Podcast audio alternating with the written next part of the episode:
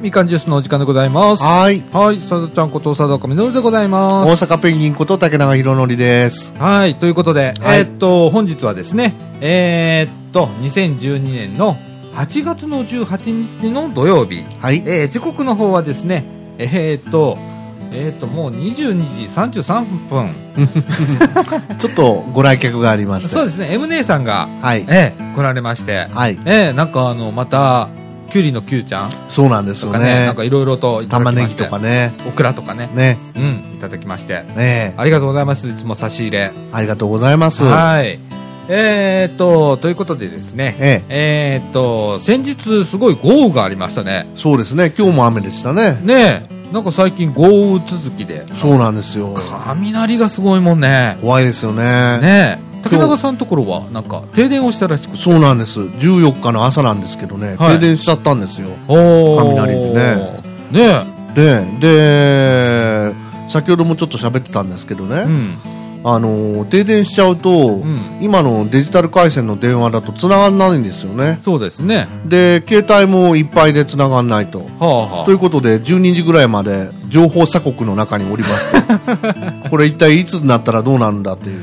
そうなんですよ。これがね、うん。えーっと、だからネット社会の怖いところで、えすべてネットに頼っちゃうと、例えばパソコンで、えええね、っていうことになると、停電になったらパソコン使えないじゃないですか。そうなんです。ねで、まあ、スマホとか持ってらっしゃる方は、回線さえ空いてれば、えまあ、使えます。ええええですけれどもね、回線まがあ集中しちゃってね。ね、いっぱいになっちゃうと、ええこれまた、まあ、データはまた別の、あの回線網なんで、ええまあ、違うにしても、ねそうなんでツすイツイッターなんか割とつながりやすいんですよ。あ、そうなんですか。うん、だからあのスママホとかがすごく活躍するっていうのはあるんですけれどもね、なんか、後で関西電力のホームページをだいぶ後で見たんですけど、うん、高槻平方地区で1万世帯ぐらい、あ宇治八幡が一番ひどかったみたいですね、京都の南部の方が。ああ今回、宇治はすごかったですからね、あもあ、なそんうですか。今、ボランティアセンターが立ち上がってて、えええっと宇治医師の社協さんで、はい。えーまあ、あの泥かきとかはい。のボランティアを募ってます、あーえーこの土日もですね、ええやってますね。ああ、そうですか。はい。で、もう、えっ、と、一時期はね、物資を、うんあの、くださいということで。おお、そこまで行きましたか。ははい。い、一輪車とかね。はい。えっ、と、それから、あのー何あれ。えっ、と、蛍光補水薬、薬薬じゃない、剤かな。はい。あのー言ったら水分。はいはうん。最近なんか言うてるじゃないですか。ところジョージさんが、えーコマーシャルをしている、い。おうあのー、1本200円するんですけどね、はい500ミリリットル。はい。えーミネラルウォーターじゃなくって蛍光補水液ですね、おうー。んあのーそれちょっと塩分が入ってる、なるほど。うんあのーお水なんですけどね、はい。それとかくださいとかっていうようなことがツイッターに流れてたんで、うん。みかんジュース。スの方からリツイートはしときましたけれどもはい。はいなんか大変みたいですねあちらの方ねうん。うん貞子さんとこも大変だったんでしょそうですね朝4時半ぐらいに、はいなんかマンションでバタバタしてるんで、ええー出てみると1階が冠水しておりましてえ。あらららら。はい、ロビーがですね、えー膝下まで水に浸かっておりまして、っていうことは、1階に普通のお家があると床上まで来た感じかな。そうですね、。1階はね、そうですね、それもありますね。うん床下で済むんだと思うんですギよ。リギリ床下ぐらいですかね。うん、ただね、1階に店舗が入ってるところは、はい多分もうぐしゃぐしゃだったん床下で浸、水。そうですね、うんうん、大変だったと思いますよ。ああ。だから朝から水かきですよ。ら、あらまあ。あの、エレベーターに水が入っちゃいけないので、はいはいはいもうそれを死守するためにね、ええ。一応防水壁ってあるじゃないですかあの地はい下鉄の入り口なんかに設は置いよくしてあるんですけど、板をこうはめていってね、はい。水が入ってこないようにするってはいいうのを、うちはこの間あの大規模改修があったのでそこでつけたばっかりなんですよはい。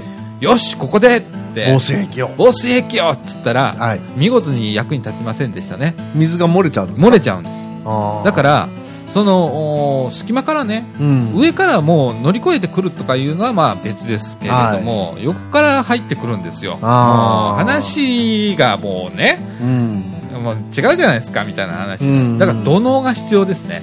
ああ、やっぱプラ原始ス土のうです。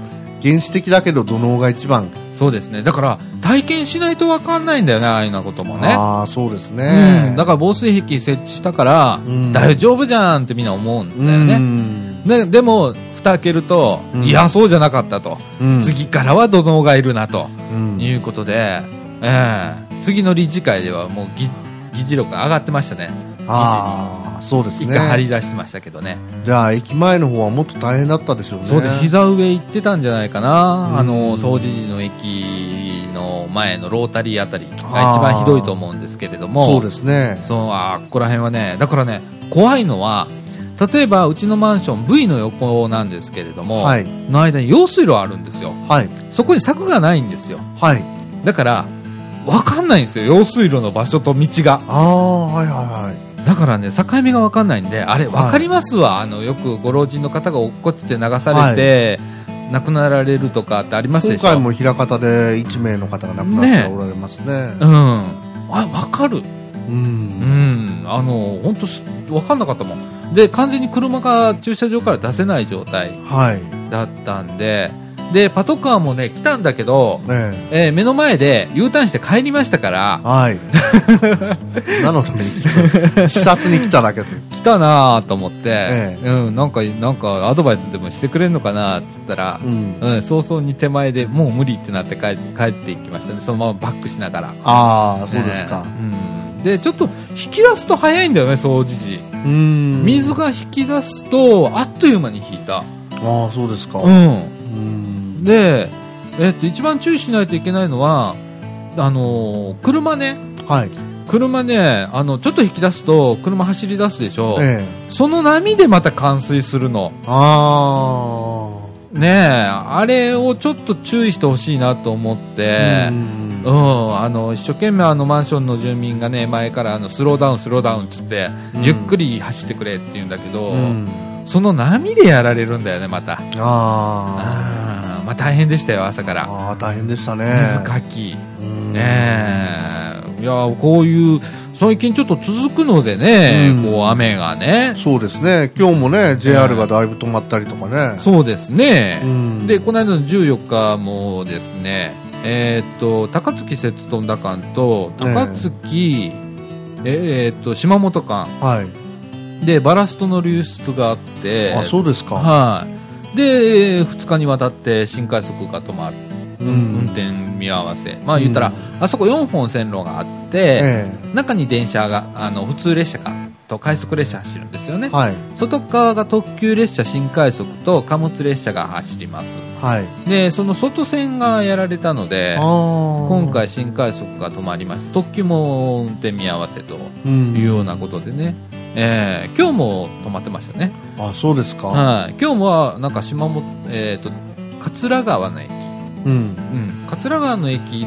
でなんかなんか橋脚の点検かなんかで長いこと止まってましたけどね、うん、えーいやーあのー環状線も止まってましたねそれうんらしいい、ですね、え今日は難波あたりもだいぶね、ーそうですね水がすごかったって、うんツイッタ長井ー公で園の地下もなんか冠水したとかね、あー長江公園ではなんか落雷で、うん、えーお二方の方が意識不明と、はい、はい、滋賀県でもなんか男の子が落雷でやられたらしいですね。そうですね、うんだからすんごいあの今大気が不安定な状態ということで、ええ引き続き皆さんあのご注意をねそうですね。あの昼間カンカンに晴れてても夕方になったら分かんないですからねわかんないですね。うん、いきなり入道雲が現れて、ええドーンなんてことになりますので、ええ皆さんあの注意をしていただければなと思います。ははいい。。えー、と、ということで、はい。えー、と、本日はですね、ええー何をやろうかとえ、はい。いうことでですね、ええー、と、まずはですねえ、、はい。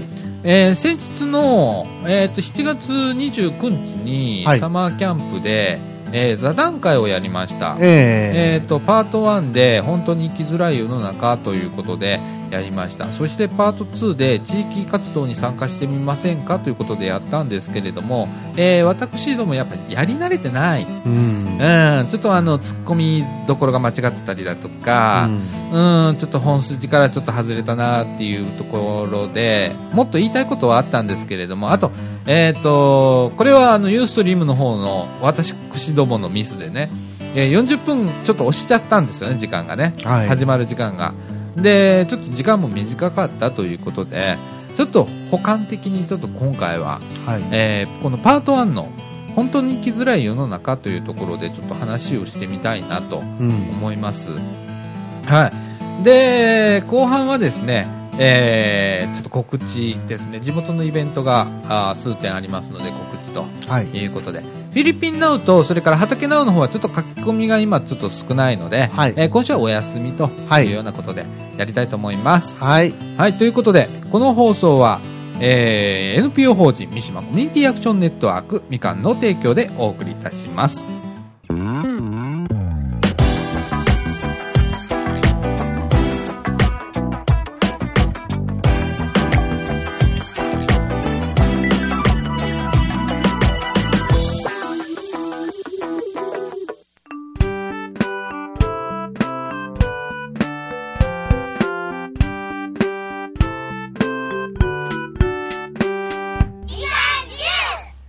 ということで、はいはい、えーっとですね、えー今回はですね、えー先日のおーサマーキャンプで行いました、あー座談会の補完的 な、ね、ちょっと、えーパート1で、えー本当に生きづりゃ、ごめんなさいね。中呼びになっちゃいますね。生きずりゃーとうか。生きづりゃあなりましたね、はい 本当に生きづらい世の中ということで、えーちょっとこうお話をしたんですけれども、えーちょっと掘り下げてちょっとお話ししてみましょうか。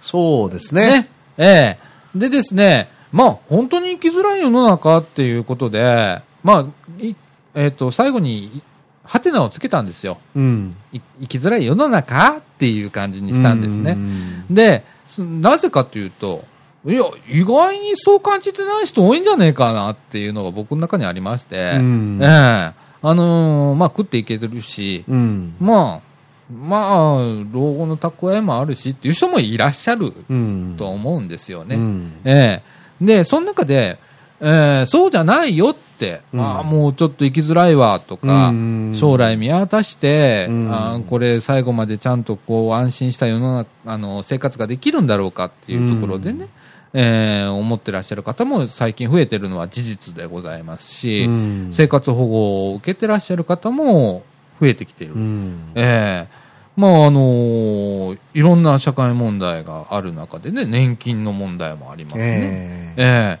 この、すごい、あのこれ、テーマがね、大雑把すぎたのかなえ。うんそうで すね。あの本当生きづらい世の中っていうのは、本当に人間関係もありますでしょうし、うんあのまあ、座談会でも言ったんですけれども、今、今ね、今うん現在生きづらいうんって思ってらっしゃる方もいらっしゃるでしょうし、うん今はそう思わないんだけど、うん将来のことまで考えるそうと不安になる不安になって生きづらいなと思う人もいるだろうし、それぞれレベルがあると思うんですよね。えで、その中で、まあ上の方はまあいいじゃないですか。え。はい。ね。上の方はちょっと置いといて、はい。まあ1%の方は置いといて。うんええ。あのーまあ、普通の方はいとか、あと、まあ、実際に困ってらっしゃる方そうですね。を中心にちょっと今回は、えー、話してみたいなと思います。まず、あのー生活保護ね、はい。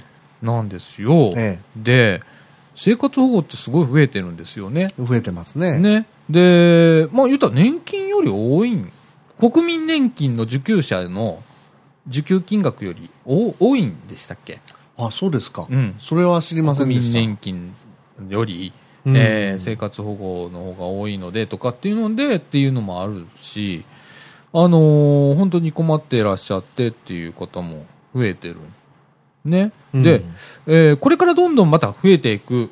これね、うん減るっていう観測はしにくいですよね、今ね。そうですね。どんどん増えるような気がしますよね。ええこれ、うね、なんでかって言われたらわかんないんですけど、日本の場合ね、うん生活保護の受給率っていうのが先進国に比べて異常に低いんですよ。ほええですからアメリカなんかよりもさらに低いんでう。、はい。これから増えるだろうなっていうのは、こう自然増を見越しても、うん自然増って変な言い方ですけど、うん自然に、まあ、経済が、まあ、普通にいってたとしても、うんカバー率からすると、うんあの増えていくだろうなっていうのは言われてるみたいですね。はあ、日本が少なかったのはどうしてなんですかね。いろんなこう理由がありますけど、やっぱりこう、申申請するのをためらうっていう人たちが多かったっていうみたいあでーすね。なるほどね。んまあ日本独自のうん国民性というかね、そうですうんね。いうのがあるのかな、やっぱりね。ええうんやっぱり世間からの見られ方だとか、そういうそうのをですこう気にされる方もいっぱいいらっしゃるでしょうしね。ええええで、実際に、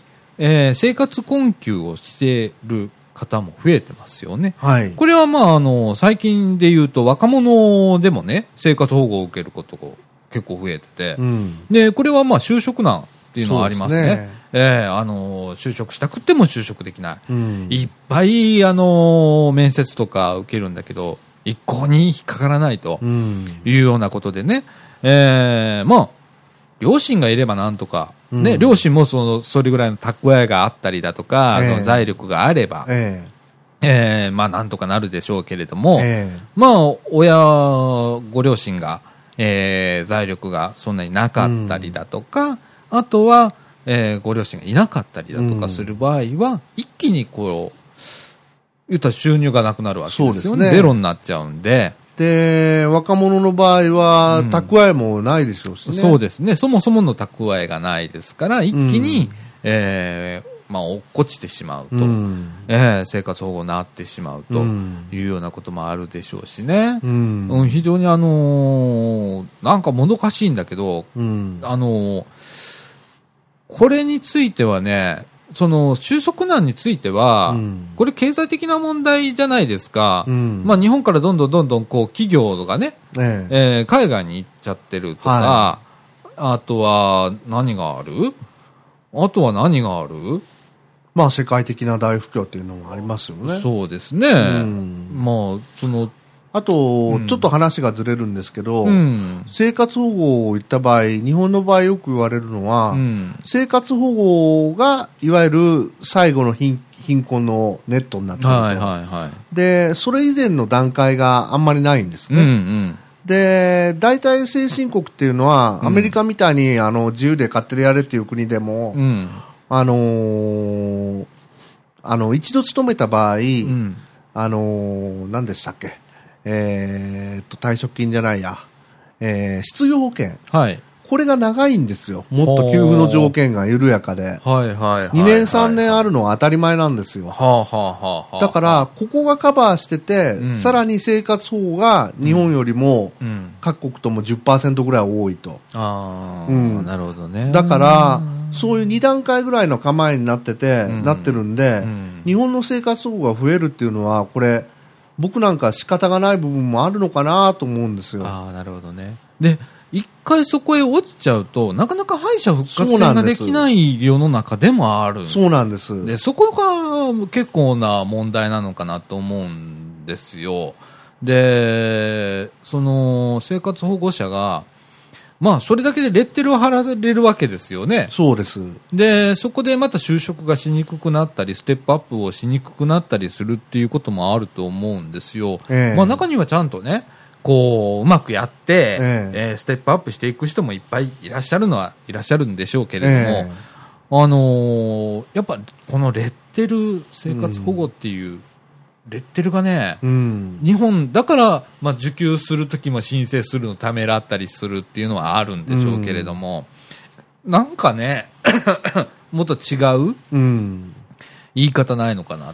僕もそう思います ね。ね。このイメージというかね。ねえ、うんあの結構、これは室田大先生なんかが一番詳しいんでしょうけど、うん。、ヨーロッパとかアメリカとかだったら うん。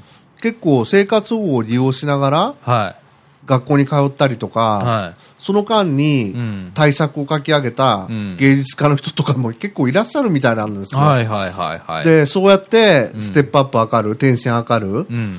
うん。で、日本の場合どうもそういうイメージがないんですよね。ないねうん。で、どうだろう、うん、そうだね。でも生活保護って、僕も、なんかレッテル的なイメージあるの、確かにね。うんあの人は生活保護受けてんだって分かったら、うんうん、果たして同じように見れるのかっていうなると、うん。いやー、甘えてんじゃねえかとか、うんねえーじゃあ、ちゃんとしてんのかと、次のステップに対してなんかしてんのかとかっていう見方しちゃうじゃないですか、うんやっぱりね。で、非常に厳しい状態にさらされるわけですよね、そういう方はね。ええ 僕みたいな人がいえるとね。うん。あのーよう僕は結構厳しい考え方をしてて、ええその、生活保護っていうのは、まあ、何ステップかあっていいと思うんですよ。ええ例えば、もうどうしようもない体の、もう完全になんかこう、えー疾患を持ってて、ええ活動ができないっていうようなものであれば、まあ、フルで出してもいいし、えええーどっかでこう動けるよと、まだあのあなたは就職活動もできるし、ええいろんな活動ができれば、僕は減額してもいいんじゃないかなと思う。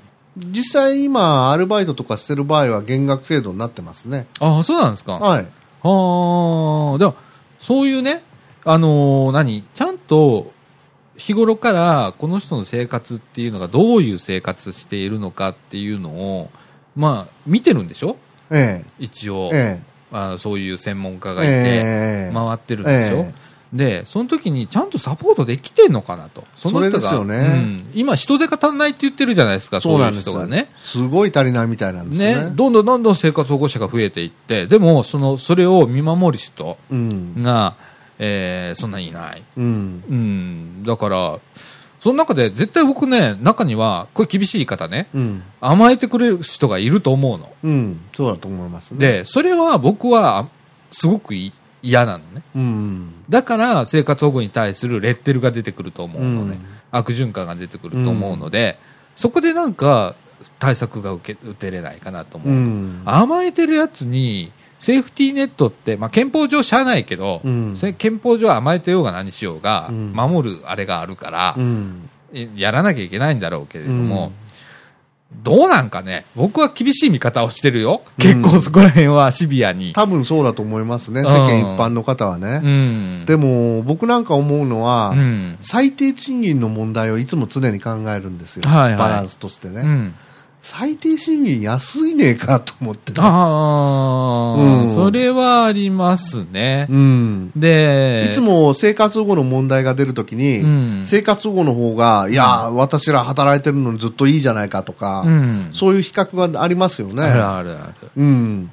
で、あれを見るたんびに、うん、最低賃金どないかなんないのかなというね、うん非正規雇用のね。ちょっと話外れちゃいますけど、うんその最低賃金になんで地域差がそんなにあるのかっていうね、うん。僕そこもすごくあるんですよ。東京とか大阪とか都心部は割と最低賃金高いじゃないですか。ええまあそれでも低いんですよ。はい。低いんですけど、例えば、えーこれが沖縄なんか行った日には、もう、な、何これっていうような金額になるわけでしょ、えねええーその差を、まあ、算出するなんか基準があるんでしょうけれどえも、え果たしてその差をつける必要は本当にあるのかなとか、えうん。ね、例えば、うんいくらそれは、ね、土地代が高いとか、ええね、あの、でも物価そんなに変わるかって思うの。そうなんですよね。スーパーで売ってるものがめっちゃくちゃそんなに変わるかっていうと、僕そんな変わんないと思うのね。うんここ総じで物価結構安いので、うん。えお特に思うのかもしれないけれども、ええ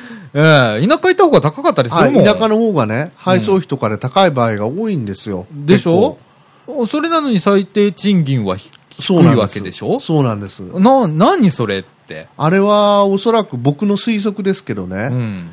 ずっと高度成長以来の時の企業誘致の名残だと思うんですよね。企業あ労ー安い労働力を。を、こう、うちは提供しますよっていう。はだから、まあ、交換それだけじゃないって言ってますけど、ん某コールセンターを移したとかね、はいはい某食品工場を移したとか、は配送センターを新産地に移したとか、はいよく聞きますでしょ、そういう話を。ああ、なるほどね、うんそういう見方もあるね、うん確かにね。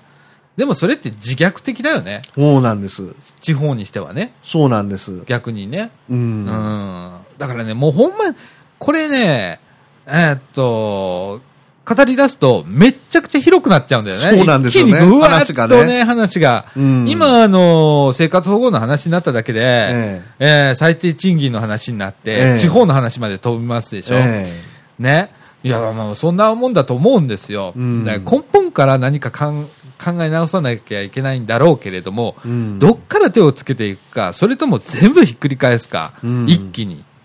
でも、どっかでやらなきゃいけないと思うんだよね。そうですよね。うん、この制度作り、古いまんまの制度で、うん今までやってきましたけれども、うんもうそれじゃやっていけないっていう国になっちゃいました。そうですねうん、。その中で、その緩やかに変わるっていう余裕さえも僕はないように見えるのね、この今の社会う。んうん、どっかで一気にひっくり返すっていうことが必要なんだろうけれども、うんそこに踏み切れる政治家はまあいないでしょうし、うん今、あの見てる限りではね。うんうん。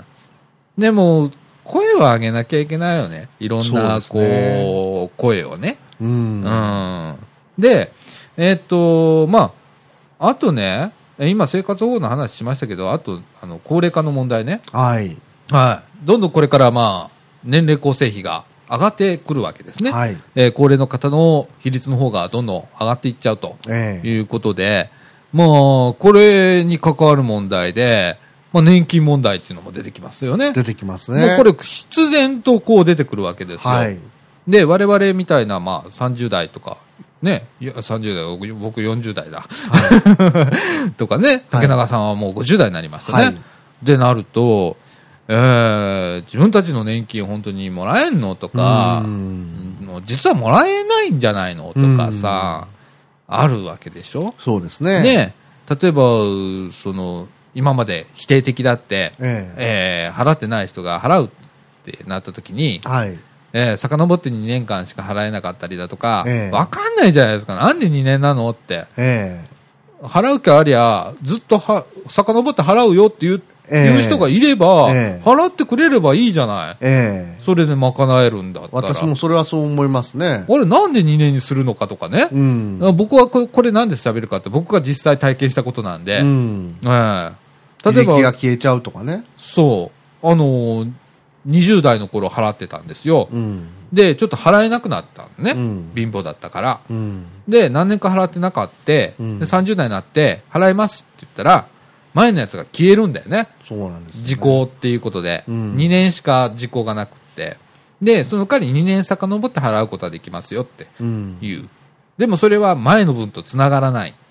前の分はもうなしねってなえおいってなりません、え。なりますよね。それ詐欺に近いことじゃねえかと。私も空間があります。あのー会社が払ってなかったんですよ。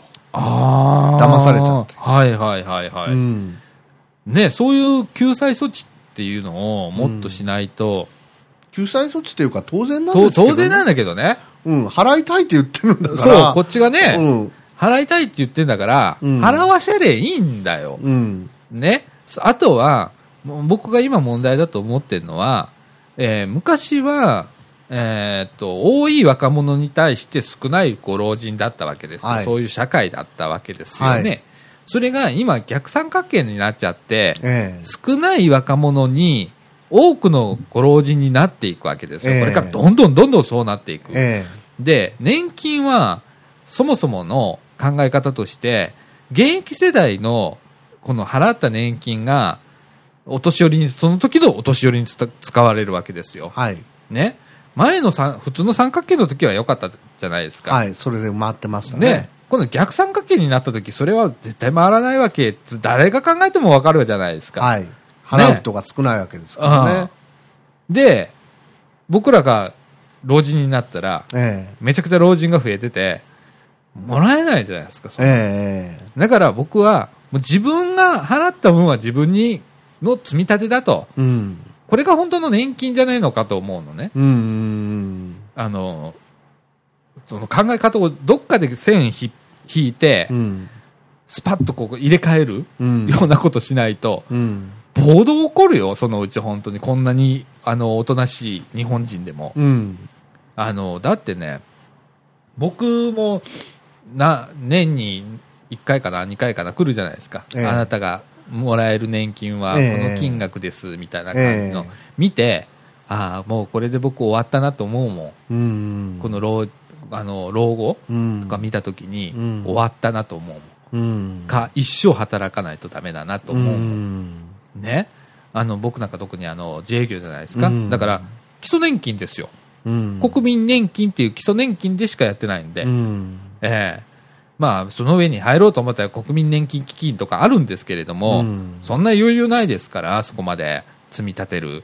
あとはまあ言ったら政府かなんかの年金とか、うんや、やるしかないですから、やってますけれども、それ足しても無理だもですよん。ね。うん。今のまんまでいくと、うんなら、どうなるかっていうと、最初の話に戻るん。うん生活保護増えるじゃんって。そうなんですよ。結局のところ。だから生活保護に僕が何が最初言いたかったかっていうと、うん全部矛盾が来るんですよ、うんネットワークは生活保護しかないから、うん。だから生活保護は今ようやくちょっと注目を浴びて、うんわーわーわーわー言われてますけど、うん。これからどんどん増えるのは当然なんですよ。そうですよね。ええだから、なんか、止めようがないですよ。もうそれしかないんですから。わ負のスパイラルにそうなんです。完全に入っちゃってて、すると生活保護を今度削減しようっていう動きがあるでしうん、ょ。か削減しちゃうと今度本当に路頭に迷う人が出てくるか、そう暴動が起きるか。そうですよね、うん治安が悪くなるかとか、うんそういうようなことになりますよね。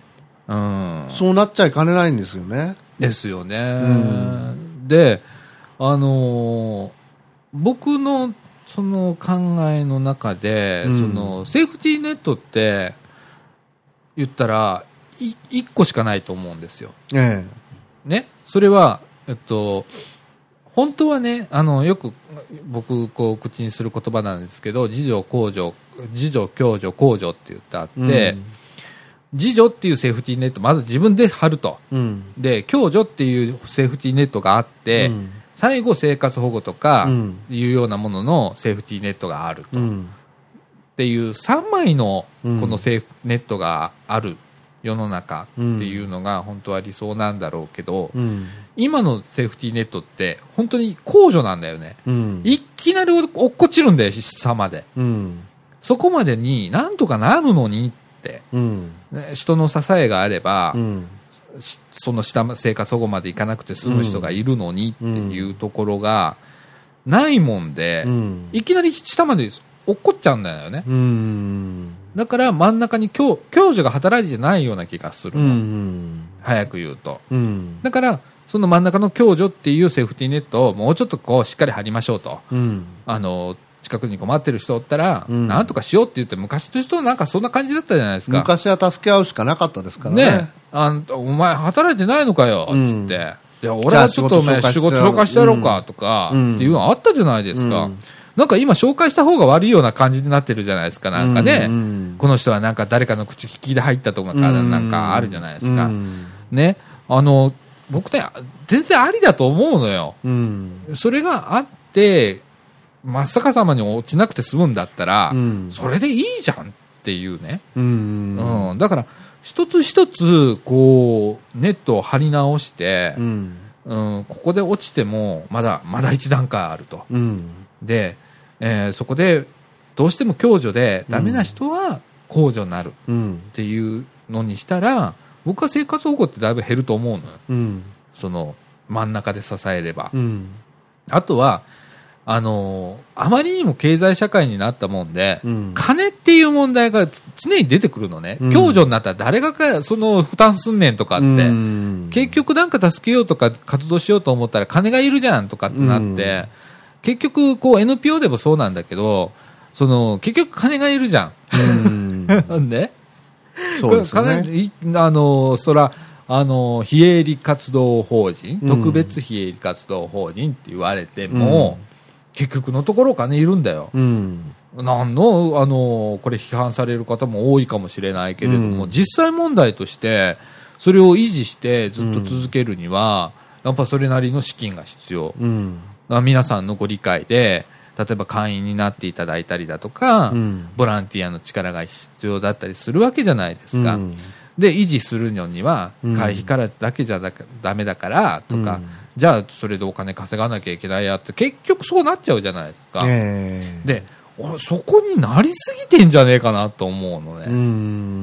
うん人情みたいなところでカバーできるところが、なんか人情がなんかこれコミュニティの問題になってくるんだけど今度は、うんそうですね。うん、人情の部分がないよねって、うんその人情以前にそのコミュニティがないので、コミュニケーションがないので、うん人情もへったくれもないんだよね、こうのん都会は特にね。田舎の方行ったらまだまだこう根付いているところはいっぱいあるけれども、お金をなくすと、うん交友関係をすべてなくしちゃうんですよね。あ、それはあ家る。族とかね、財産をなくしてしまうと、うん。一度失職してうん財産をなくしてしまうと、うん。まさにそうなっちゃうんですよ。ね、今まであのいた友達と付き合いにくくなったりだとか、っていうような、家族が崩壊したりとかね、ね家庭が崩壊したりとか、うん。するとこう、もうなかなか立ち上がれなくなっちゃうう。んう。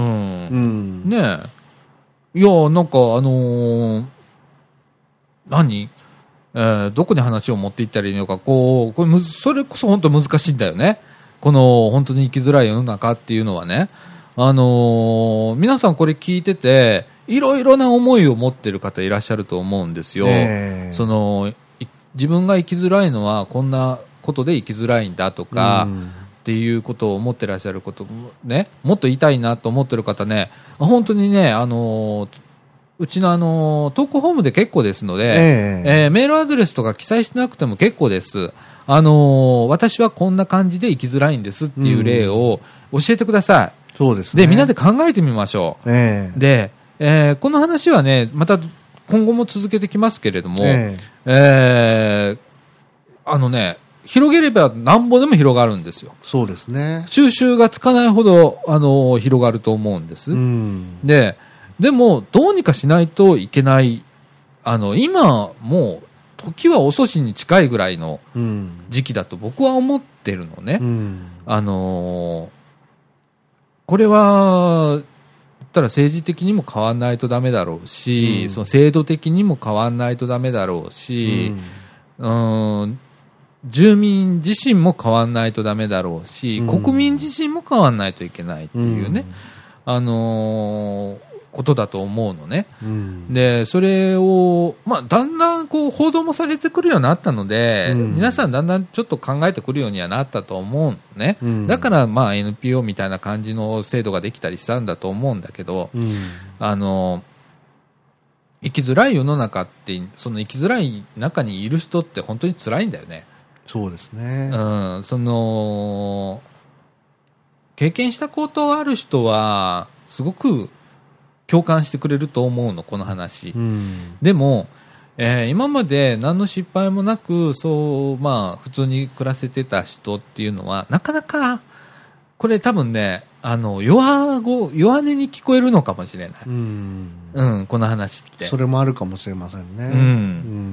で、えー例えばなんか病気になって働けなくなってとか、うん。ですごく辛くなったよとかあるじゃないですか、うんとかあと仲間外れになったよっていう子供たちもそうだよね生きづらいじゃないですかその間辛いはですね。ねあといじめられてるとかね、うんいろんな生きづらさがそれぞれあると思うんだけど、うん、その生きづらさをその時々でスパッと解決できるようにうん。うーんできる世の中っていうのが、うん僕はその、えー、共助の部分だなと思うのね、うん。うん、近所の人が声をかけたりだとか、うん。近所の方が面倒を見るとか、うん。でまあちょっとあのご飯余ったからちょっとね、うん、隣のおばあさん今日ちゃんと食べてかなとか、うんあるじゃないですかそれ人情じゃないですかうん。その部分ってある程度必要なのかなと思うし、うんあまりにもそれをちょっとこう、なんだろう、えー深く考えなさすぎたうん。あのみんななんかこう、なんだろう、えー考えそうだよね、考えなさすぎたというか、うん。うん、やっぱこう、コミュニケーション、うん。うん、あのーコミュニティっていうのの中でね、うんえーある程度防げるものがいっぱいあるのうに、ん。そこがぽっかり開いちゃってるなと思うのね。なるほどうね。ん。例えば、うちのみかん屋って、こう、駄菓子屋さんやってるじゃないですか。え駄菓子屋さんやってて、これの一つの意味は子供の居場所づくりっていうのが、まあ、最大の目的です。えはい。ね。で、えーでも実際のところ、えええー駄菓子屋さんが空いてる日が非常に少ないと。うん。そうですね。ね。で、えー例えば夏休みとかになったら、子供は朝から遊びに出るし、ええとかなったら朝から開けりゃいいのに、ええー実際のところは、3時5時じゃないですえか。ええね。えーこれ、ボランティアいないんだよね。うんそうなんですよね。 ボランティアいないんで残念ながらね。うん。で、えーこれね、もし開けてたら、例えばいじめの子がいたりだとか、ええなんか、あの家庭の問題とか、まあ、いろんな問題で悩んでる子供が、とか、あと宿題がなかなかできないとかいう子供が来てね、え勉強を教える場にしてもいいえし、え話を聞いて、ええなんかこう解決する場でもいいわけじゃないですか、ええ本当はそれがあるべき姿だと思うし、うん最初はそうだったと思うのよこのみかん屋を立ち上げた意味ってえいうのが、んでそれも共助じゃないですか、えねであのー確かにあの駄菓子屋さんって儲かんないからえ、うん。ねあのー100円のもん売っても、えまあ数円ですわなえうん。そうですよ ね。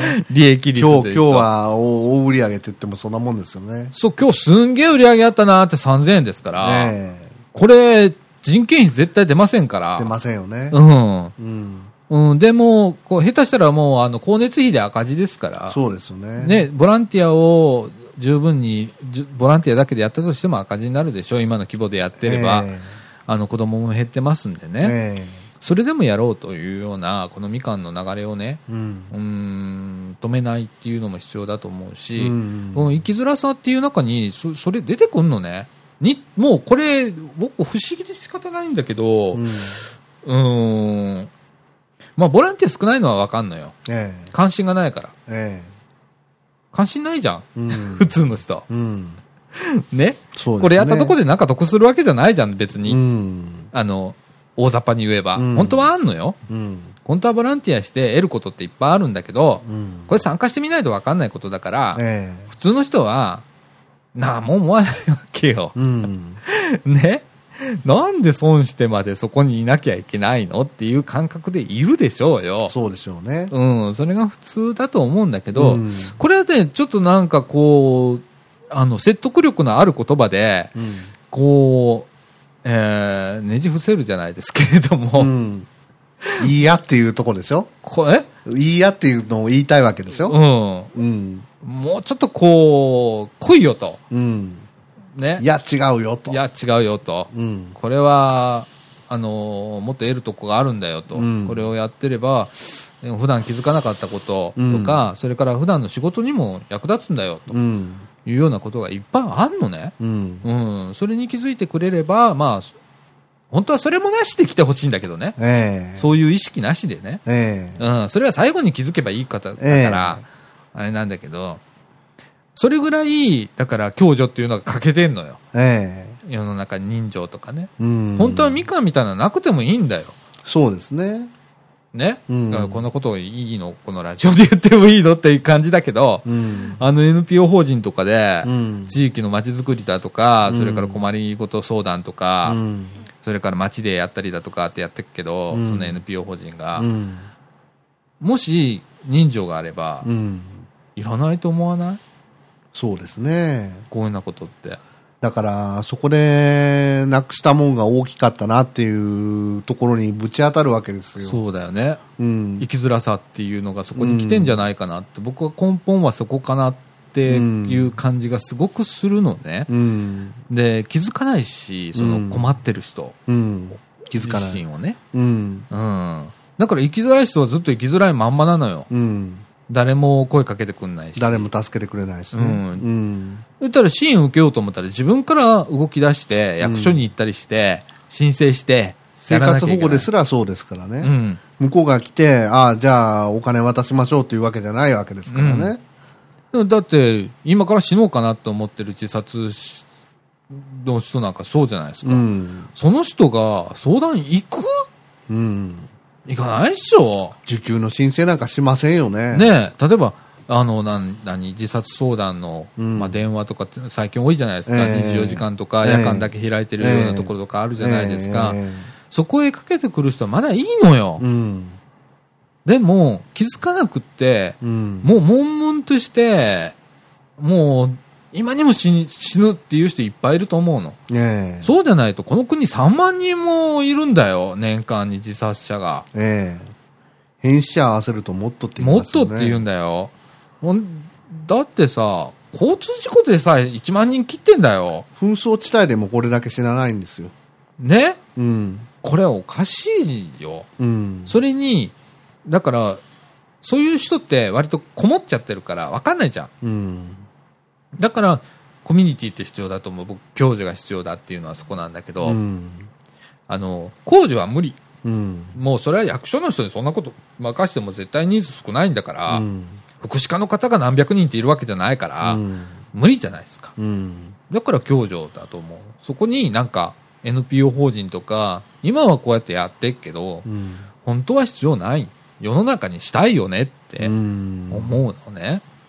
うん、生きづらい世の中っていう中でね。まあ、うん引きこもりの方もそうだよね。う。うんん、もっともう見見つける人が近所付き合いできてれば、最近あの子見ないよね。何してんだろう。ちょっとピンポンしてみようかって、ピンポーンってしてみて、うんとかっていうことで繋がることもあるじゃないですか。うん。ね、何回回りしてもあの出てこなかったらやっぱおかしいんじゃないかちょっと通報してみようかみたいなところからアクションができたりするじゃないですか、うんね、あとは家族の人に聞いてうんとかって気軽に普段からその近所付き合いができてれば、うん。あんたのところの息子さん最近よく見ないよね、ういん。や実はねうちの子供引きこもってんのよ、うん。じゃあわしがちょっと話聞いてやろうかとかっていうようなことが今まではあったわけじゃないですありましたか、それが今はそういうのは世の中じゃなくなって、うんなんか深入りするとなんかプライバシーがどうだこうだとかうね、ん。そういうような逆へ逆へこう言っちゃってて、うん。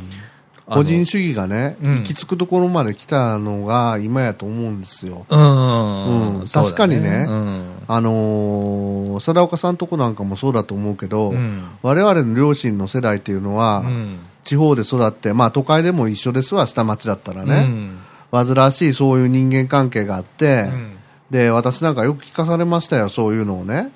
嫁姑とかはい、地域のボスだとうか、んいろんな、いろんなしきたりやとか縄張りやとかがあって、うんただし、うん孤独死とかそういうことはありえないしね。うんで、みんなが貧乏だったから、まあ日本の国自体も違いますけどね。うんみんなが貧乏だったから、ある程度こう、社会的に標準化、平準化されてたわけですよ。うんで、私が子供の頃までは、一億総中流なんか言ってて、うんまだまだそれがずーっとのそのまま来てたところがあ って、都会に出てきても、うんそういう付き合いがあった。あったよね、うん井戸端会議やってたりだとか、醤油の貸し借りがあったりだとかっていうのはあったもんね、まだ小さい時団地とか、うん。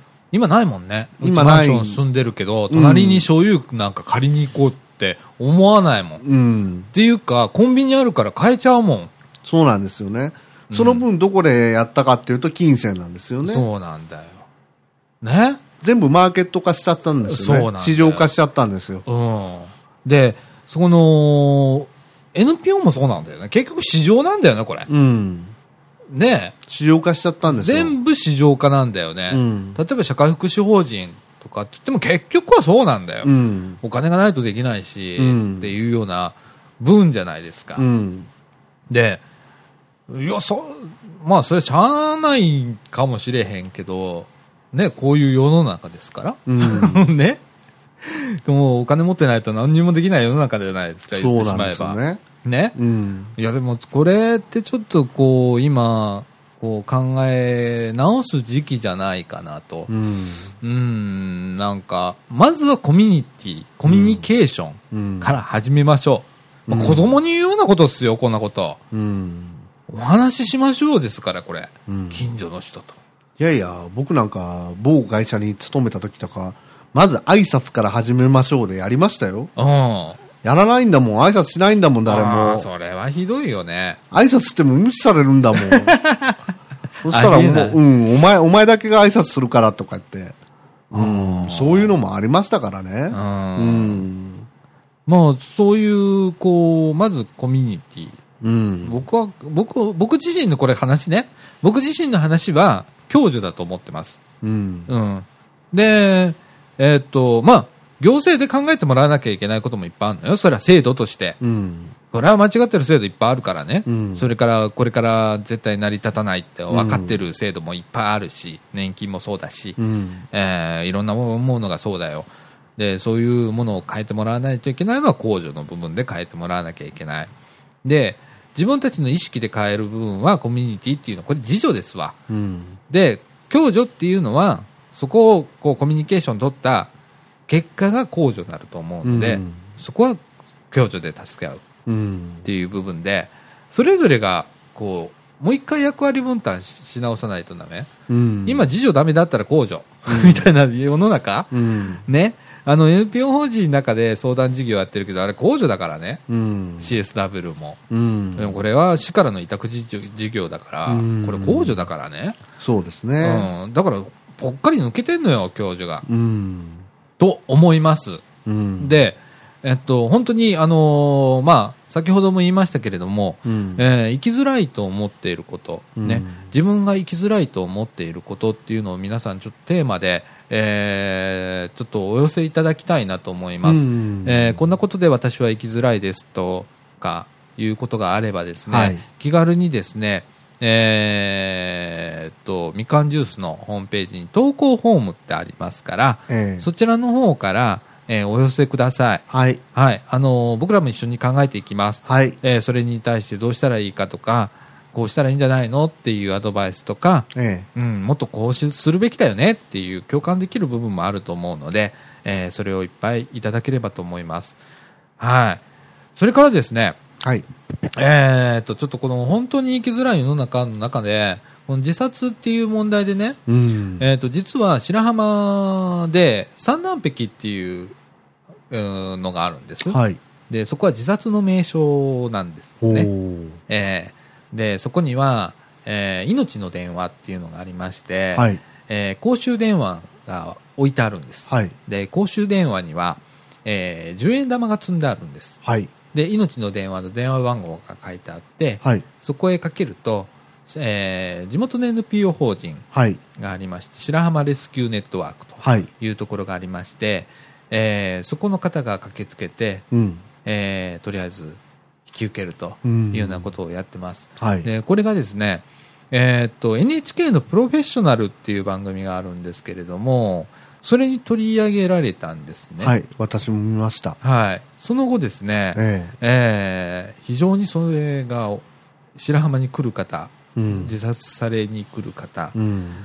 が多くなったっうん。ていうことになったんですうん。でこれも、えーまあ、本当は座談会の中で取り上げたかったんですけれども、ええー取り上げられなかったのでちょっとい言いたいんですけれどえ。も、うん。その中でじゃあ100%本当に、えー自殺しに来ようかと思っている人ばかりではない事実がある、うん。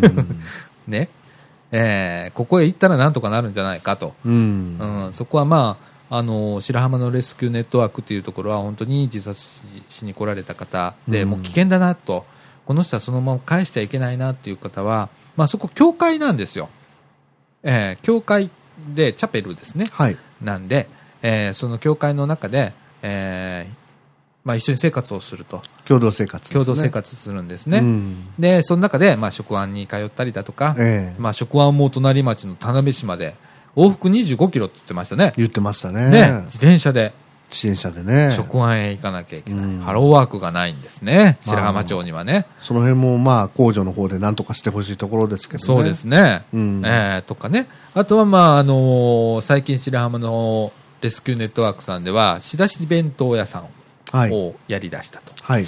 えーその中でまあ働くと、はい。自分たちでお金を生んでいくとはい。いうようなことを活動をされていたりするんですけれども、ええー中には、まあえーまあ、話を聞いてもらったら安心しましたということで、えーそこで、まあ、白浜から帰っていただく方もいらっしゃる、え。うん。えーですけれどもうーんこれがね、はいプロフェッショナルっていう番組が悪いとかいいとかは別です、はいあのー取り上げてる内容は非常にいい内容でしたし、はい僕も関心持ってみましたはい。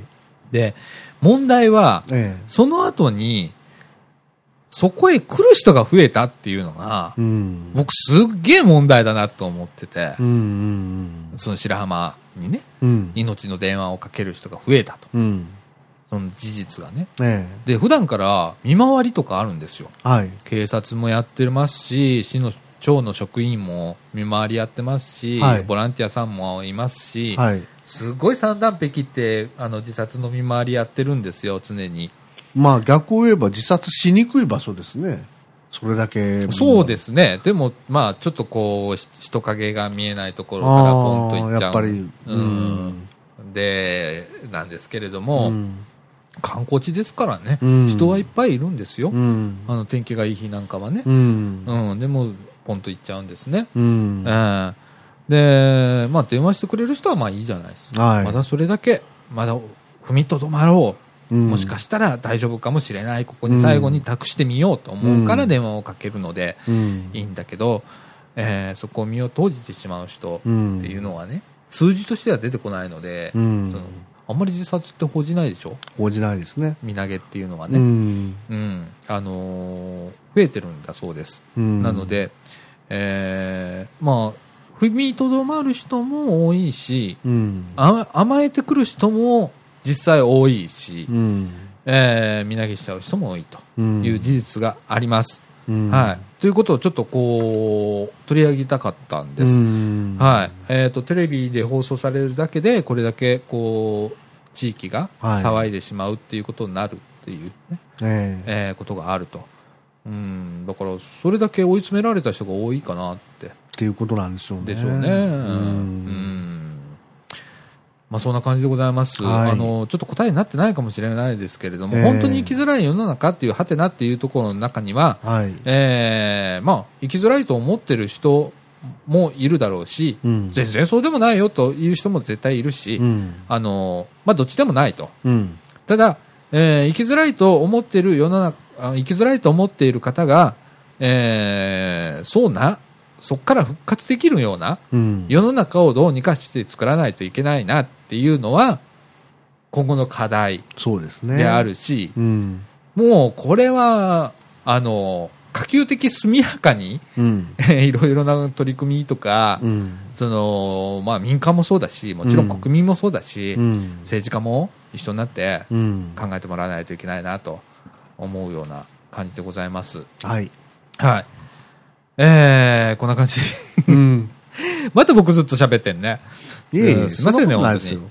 あの、いや、僕本当思うの。うん。うーん、なんか、うーん、いろんなことをね、考えちゃいますよね。いろんなこと考えるの。あの、生きづらいって思ってる人って辛いんだろうなって。うん。で、その人どうしたらいいんだろうって。うん一人で考えてるんだろうなって。うん。で、一人で考えてるんだったら、だじゃあ誰かこう、相談乗ってくれる人いるんだろうかとか。うん。。ね。うん、いろいろ考えちゃうのよね。うんう。ん、でその人の立場になって考えなきゃいけないことじゃないですか、そうですね。ね、一区切りの制度で終わる話じゃないと思うので、うん。だから共助なんだよ一番あのー何フランクにフランクじゃないや何えーっと自由に動けるのは共助だと思うのよ決まり事もないし、ううんん。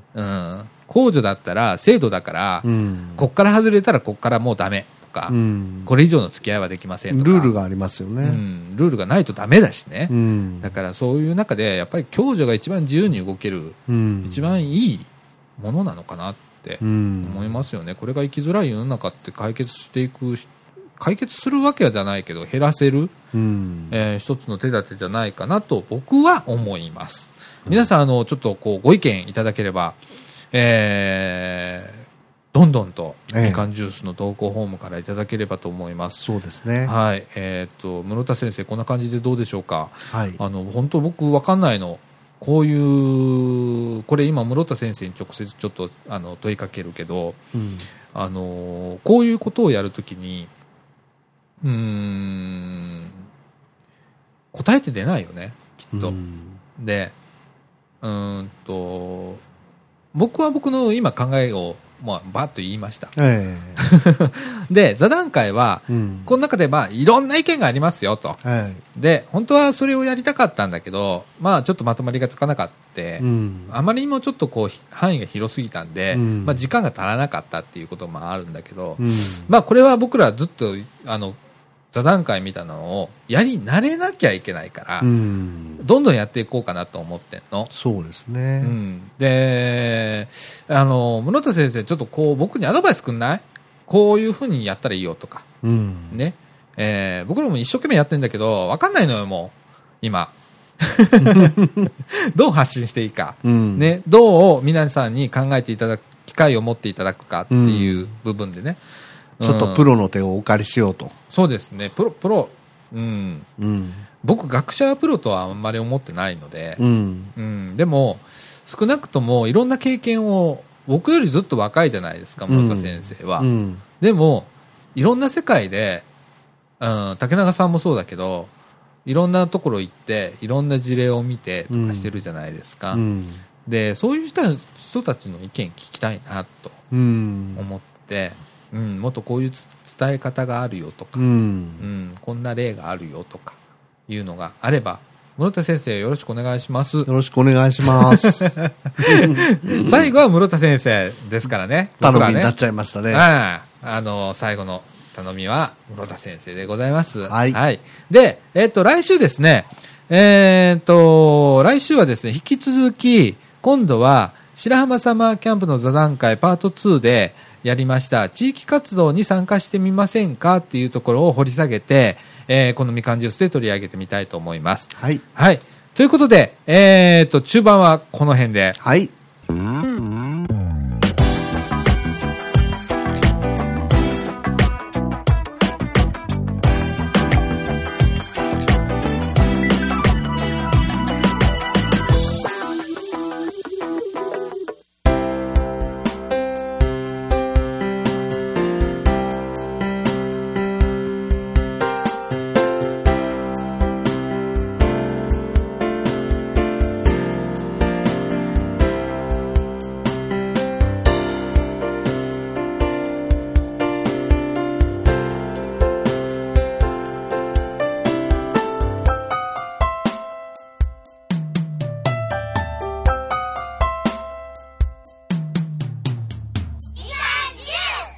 はい、ということで、はい。後半のお時間でございます。はーい。はい、えー、っとですね、えー、っと、総知事近辺で、えー、行われる、うーこれ無理だね。8月22日は無理だね。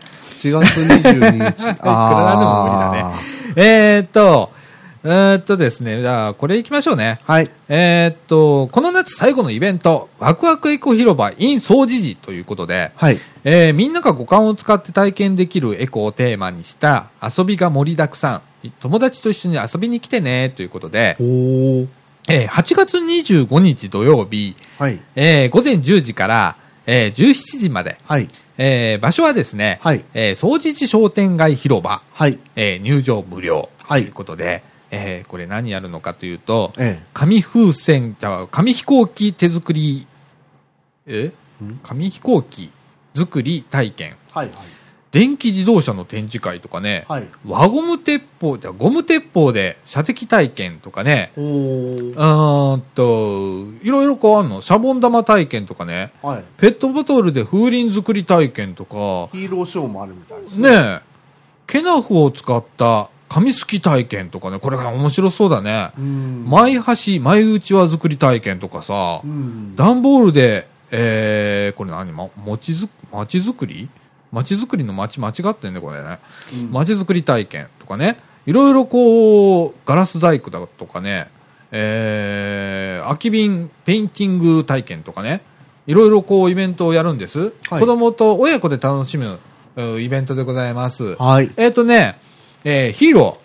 何話のヒーローゼロスが掃除時にやってくるということで、何話のヒーローゼロスっているんだね。いるんだねね。え。うん。うん、なんか、なんか、どっかで見たぞ、俺。どっかで見たぞ。あとね、えっと、もう一つ、もう一人来なかったっけもう一人来るのはそっちだっけ違うよね。なんかね、商店街の中でね、うん。なんかね、漫才かなんかもあるみたいですよ。ああ、そう。あ、和歌山のヒーロー、海星も来るんだって。へえ。ええクイズショー。えっとね、11時から、ええ和歌山のヒーロー、海星によるクイズショー。はい。それから、えー、14時から、なにわのヒーローゼロス登場ということで、えー、合言葉は犯罪ゼロ、環境破壊ゼロ、公共マナー違反ゼロということでゼロスね。へえうん結構凝ってるじゃん、ゼロス。うん。本当になんか、ヒーローもんに出てきてもおかしくないぐらい出来がいいじゃないですか、このゼロス。そうですね。ねえ8月25日土曜日、はい午前10時から17時まで、はい。えー、掃除商店街広場特設ステージということ広場っていうのは、あの、家を解いた後のところですかね。そっか多分そうだと思います。そうだな他にないでしょ、ないもん広場っなて。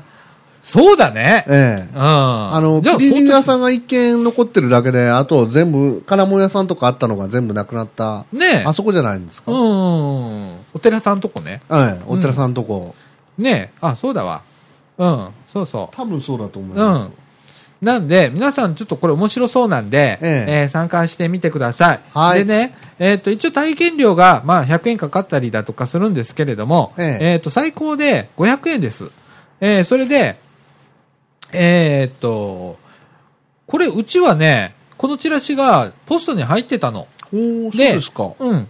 で、その中に、団無地料は入体ってな験か、ったぞ。入ってなかったうん。あ、そう。うち入ってたんだけど、はいその中に、無料体験チケット、はい。ええ、あのーえっと、このチケット1枚で1人1回、広場にあるエコな遊びをどれか1つた無料で体験できるよっていうやつとか、はい。その横には無料体験チケット、かっこ友達用とかね、友達と一緒に使えるようになってます。はい。なんで、どっかでこの、えっと、チラシを受け取ってですね、ええぜひ参加してみてください。そうですうん、ね。なんか面白そうだね、これね。そうですね。なんか大人がやっても面白そうだよ。紙すきとかね。うん。うん。なんか段ボールで写真立て作り体験とかね。う。うんん。へえ。紙すきとかね、うんやったことないしな。ねうんえ。。うん。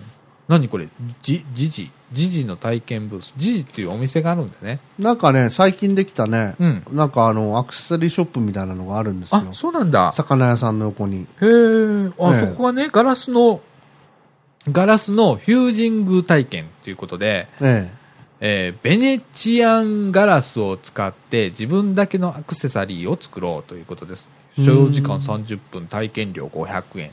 うんとう。いうことで、結構可愛い小物、うん。ね、ガラスを作った小物。これ溶かしてやるんだよね、きっとね。多分あの、拭くやつですかね、拭くって。そこまでやらないかそらこまでやらないんじゃないあの、棒みたいになった、あのあーガラスをこう、ちょ、ちょ、溶かしてちょ。ょちょちょちょっとつける。うん。うん。あんなやつだと思うんだけど、うん。うん。結構これ、面白そうだね。そうですね。うん、8月25日土曜日、10時から17時、えワクワクエコ広場 in 総除時ということで、はいえーこれも主催は、主催は特に商店街かいね商店街ですかうね。ん、うん。まあ、一応お問い合わせ先はですね、ねえ総合カルチャースペース時時、えー電話072-636-5731、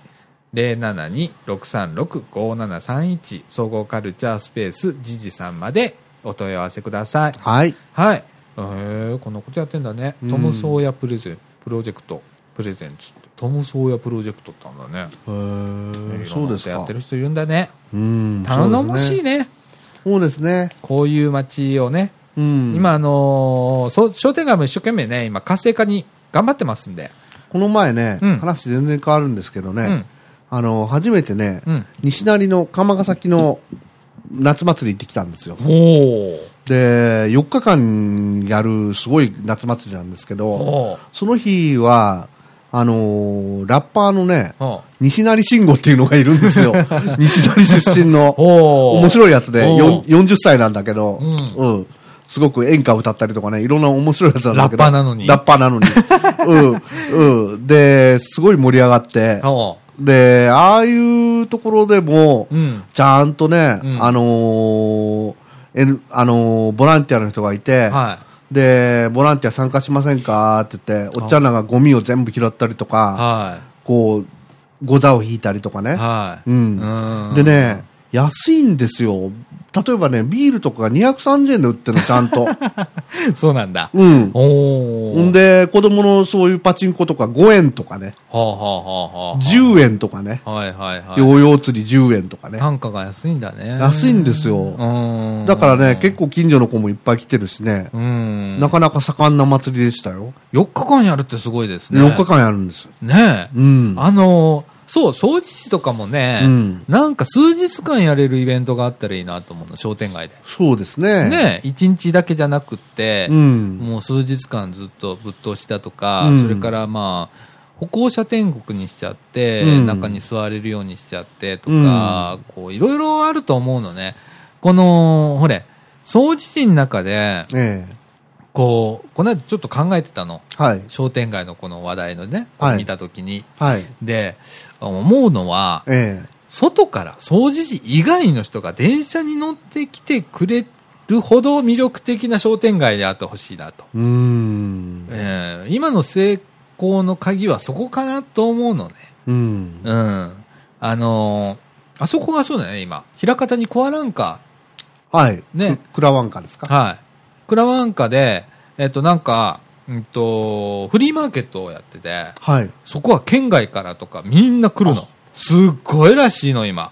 それでか、僕ね、フォロワーの方にね、ツイッターでね、うん。クラワンカ祭りは終わりましたかって聞かれたんですよ。ほんで、何それって言ってて調べたことあるんですよー。それね、えっ、と、うん月に何回かやってんのよ。うん、なんか、平方フェスティバルって言って、うん通年でやってるみたいですね。いろんなそうそうそうそうイベントを。うん。うんまあ、それと一緒なのかなよくわかんないけど、ついううんちはなんかテレビで見たのね。うん。で、それはすごく、えっと、地元の方が、えっと、若い方がね、ええいろんな、あの、お店に声かけて、ええやり出して、今度は、県外の方が出品してきて、ってはい言って、フリーマーケットがもうすっごいの。おーで、買いに来る人も、はいあの、県外からはい。来られて、はい。へっていう有名なフリーマーケットになっちゃって、え。で今すごいことになってんのよ。あ、そうですか。うちも行かなきゃいけないね、とかと思ってんだけど。あそこね、平方塾って言ってね、やっぱ宿場町残ってんですよ。あ、らしいね。うんそう、その、そのい周辺でやります。うん。やってるんですけれども、そういうような感じでね、あのーその街の中だけでどうにかしようってもう限界があるような気がするのね。うん。あの、どうしても。うん。で、まあ、高齢化もこの街始まってるし、はい。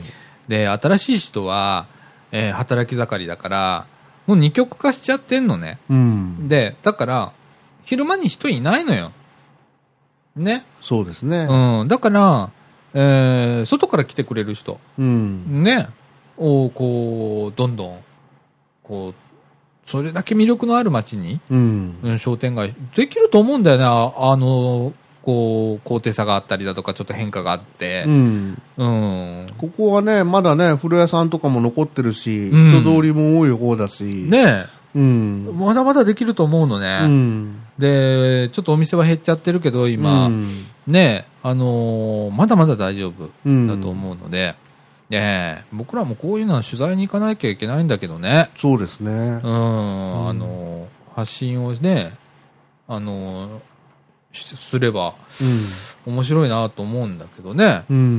ん、なるほどね。ねえうんだから商店街の会長さんとかさ、いるわけじゃないですか。はいはい。ねえ会長さんとか、ちょっとコンタクト取ってもらって誰か。ええ。ね、僕らそこら辺がなんか、あの、何えーラジオ部っていうのは人数が2人なんで、うんまあ、M 姉さん含めて3人なんで、ええなかなか動けないじゃないですか。ええ。ね、そこら辺声かけてくれる人とかね、ええーいてくれたらすごく楽だよね。ええ事務的なことやってくれる人。ええ。あとは行って僕らがこう録音したりだとか、ええ聞き出すのは別にあの、いいじゃないですか。今まで通りでね。ねえうん。できますからね。ううんん。なんかそういうスタッフも募集してますので、はい。ラジオスタッフ。はい。あの、どんなスタッフでもいいんですよ。そう、喋る、はい喋る。喋る専門でもいいです。。そう別に。技術だけしたいっていう人はそう技術だけ。はいもう助かります。助かります。はい。はい。喋りたいっていう人も喋りたいだけで助かります。助かります。事務的なことやりたいっていう方ははいそれだけでも助かります。助かります。はい。今なら、あの、どんな職でもつけます。つけます。はい。大丈夫です。はい。はい。で、20人いても30人いても足らないと思います。はい。はい。これからやろうとしてることは。はい。なので、皆さん、あの、どんどんとで、えーラジオの方の、えーラジオ部のね、はい。えーラジオボランティア、ええとして皆さん参加していただければと思います。こちらの方もですね、えー、みかんジュースのホームページの投稿フォームから、えー、まあいろいろ書いて、名前とかね、住所とかね、えー、いろいろ書いていただいて、え 学生の方だったら、どこどこ大学の、はい。えー何回生だと。はい。で、一言なんかメッセージを書いていただければ、はい。えー折り返し、あのーこちらからご連絡させていただきますので、はいよろしくお願いいたします。よろしくお願いします。はい。ということで、はいえっ、と、軽く1時間超えしてますね。おー。時間の方はですね、もうすでに23時49分あ。もう日付が変わっちゃうじゃないです か。やべえやべえ。うん。ねえ、まだ僕晩ご飯も食べてないんだよ。ああ、僕も中途半端です。ねえ、なんかね、なんかね、竹中さんがね、ええ今日なんか面白いもん持ってきてくれて、はははははは。これね、あのね、レバ刺し風味付けこんにゃくっていうのを ね、差し入れてくれてましてね。ええもうこのレバ刺しが食べれなくなった昨今、はい。ね、味付けこんにゃくとして、こんにゃくですわ、これ。こんにゃくと引っかつ。ね、でもパッケージで見るこの写真を見ると生レバーそのものなんですけれどもね。そうですね。ええまあお味はどんなものかちょっと楽しみなので、ちょっと今日帰って食べようかはないと思っておりま召しす。上がってください。はい。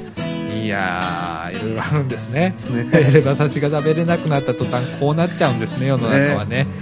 さっきを言ってたみたいに何でも市場化なんですよね。そうですね。もう目ざといですね。ですね。でもみんなこうやって苦しんでんだよね、結局のところはね。だからね。いや、僕も結局そうなんだよね、仕事してて。まあ、次々出荷していかないとダメなんじゃないですか。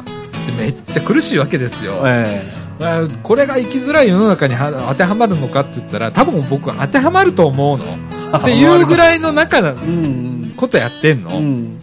でみあの昔はやめたいとは思わ絶対思わなかったんだけどう、ん。もうこれぐらいの年になってくるとそろそろやめたいなと思ったりするわけよ、っていうぐらい生きづらいです僕も、はい。 わかります。はい。ええもうなんかあのもうちょっとこう心に余裕を持ててそうです ね。うん、そんなあの金持ちになりたいとは思わないんですよ、うんただその最後に死ぬ時に僕の場合は、うん。ああよかったなぽっくりみたいな感じでいいと思ってんの,、い そやのー、それが一番ですよ。